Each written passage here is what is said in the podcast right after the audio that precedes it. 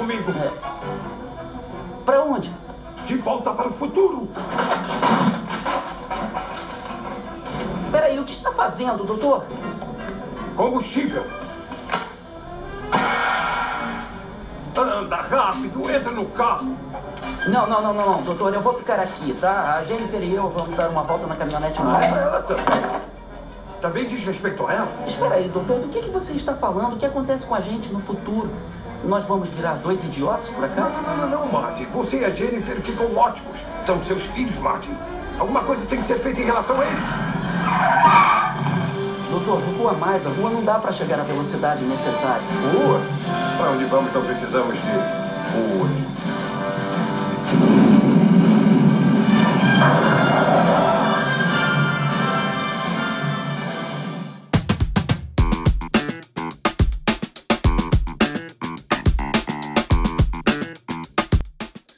Estamos começando agora o oitavo episódio da primeira temporada do canal Faça Parte do Futuro. O meu nome é Vinícius Debian e tô aqui para conversar hoje com você sobre as mudanças em relação ao futuro do trabalho. Mas antes de começar, eu queria explicar para aqueles que estão chegando agora o que é o movimento Faça Parte do Futuro. Então, se você está cansado do seu trabalho e quer começar a desenhar hoje uma nova carreira, pensando em empreender ou se reposicionar no mercado de trabalho, comece a seguir a gente aqui no Spotify, no YouTube ou no nosso site www.viniciusdebian.com.br. E eu garanto que você não vai se arrepender.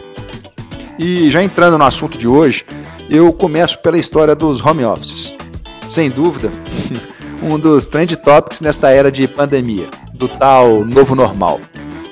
Eu estava lendo uma matéria da revista Época Negócios, da edição número 165, uma reflexão que vai além da ressignificação dos espaços físicos. A nova onda das empresas, segundo a publicação, trará vida a um novo modelo, mais colaborativo, sem a tradicional divisão entre chefes e comandados. Eu achei isso foda, porque é assim, desse jeitinho, que eu imagino o trabalho do futuro. Muito além do trabalho de casa, o RH das empresas vão ter que se adequar a maior flexibilidade nos modelos de trabalho. E assim, vão ter que redesenhar contratos e políticas já existentes. Algumas questões, como a necessidade do trabalhador estar na empresa em intervalos específicos e todas as limitações impostas pela carga horária, elas devem ficar para trás. A reportagem destacou ainda uma pesquisa feita pela Funders Forum, um hub de empreendedorismo global. Esses caras identificaram que mais de 55% das pessoas trabalharam mais do que o habitual nessa pandemia. E se antes a discussão em torno dos benefícios girava só no tradicional plano de saúde e vale transporte, agora a conversa deve ir um pouco além. A ajuda de custo com a internet ou com a conta de luz deverão se tornar pauta daqui para frente. Aliás, nada mais do que justo, né? E outro assunto que entrou de vez na pauta de todo mundo é a tal da saúde mental.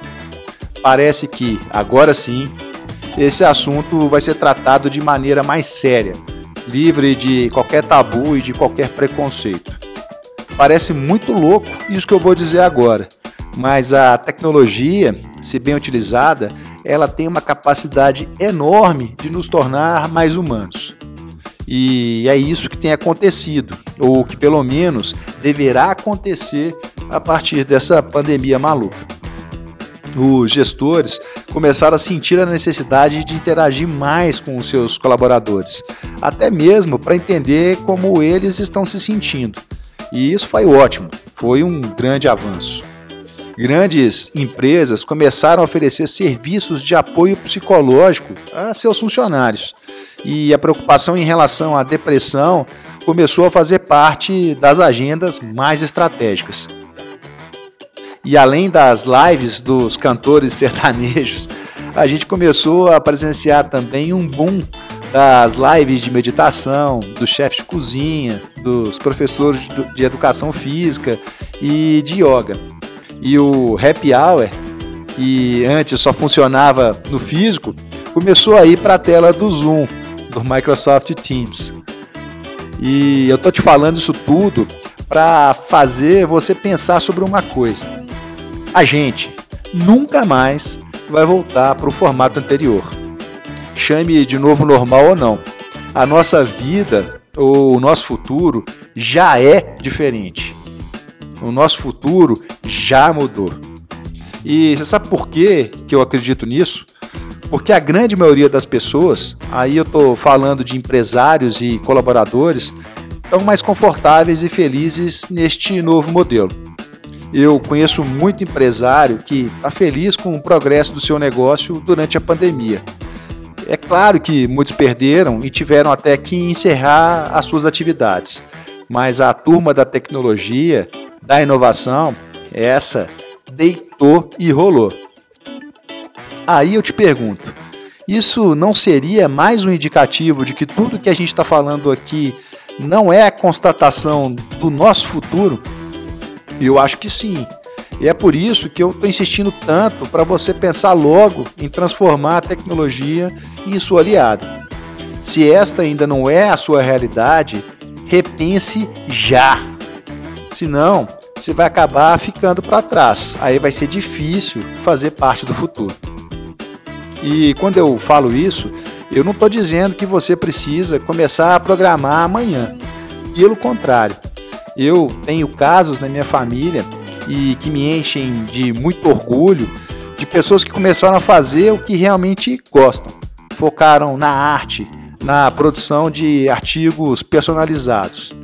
E é claro, começaram a investir na tecnologia como forma de divulgar e de vender seus produtos, sem conhecer absolutamente nada de programação. Eu tenho um exemplo de uma empresária que vendeu seu negócio e depois de anos se descobriu. Hoje, ela está muito mais feliz e produtiva, exercendo a sua vocação como artesã, trabalhando com as mãos, mas divulgando e vendendo seus produtos pelo Instagram. Sucesso total. Hoje ela não tem funcionários para pagar, não tem um estoque e um imobilizado com prazo para vencer, para gerenciar e ainda ganha muito mais dinheiro sozinha do que quando tinha um bando de funcionários.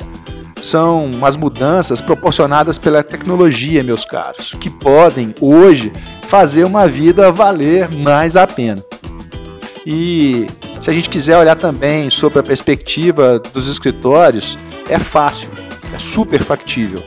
O trabalho remoto acabou forjando trabalhadores com um senso maior de autonomia e isso tudo em função da responsabilidade que eles finalmente assumiram em gerenciar as suas rotinas de trabalho. Olhando agora para um modelo baseado em metas e resultados, livre de qualquer controle mais mesquinho, como relógios de ponto, por exemplo. A parada agora é mais flexível.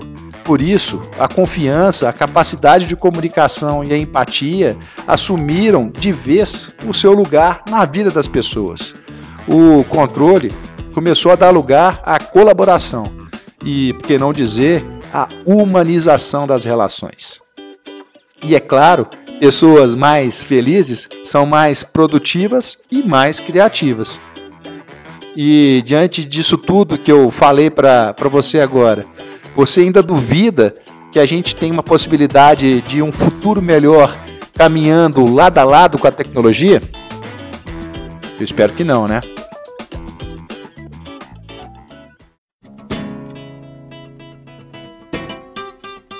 E para não perder o costume, para encerrar hoje o nosso podcast, o meu, o nosso, o fodástico Jorge Ben e uma de suas músicas mais surreais, O Homem da Gravata Florida. Gravata mais linda. Que gravata sensacional, olha os detalhes da gravata. Inter. Até o próximo podcast. Beijo pra vocês. Que perfeição tropical. Olha que rosa linda, azul turquesa, se desfolhando sob os singelos cravos. E as margaridas, margaridas.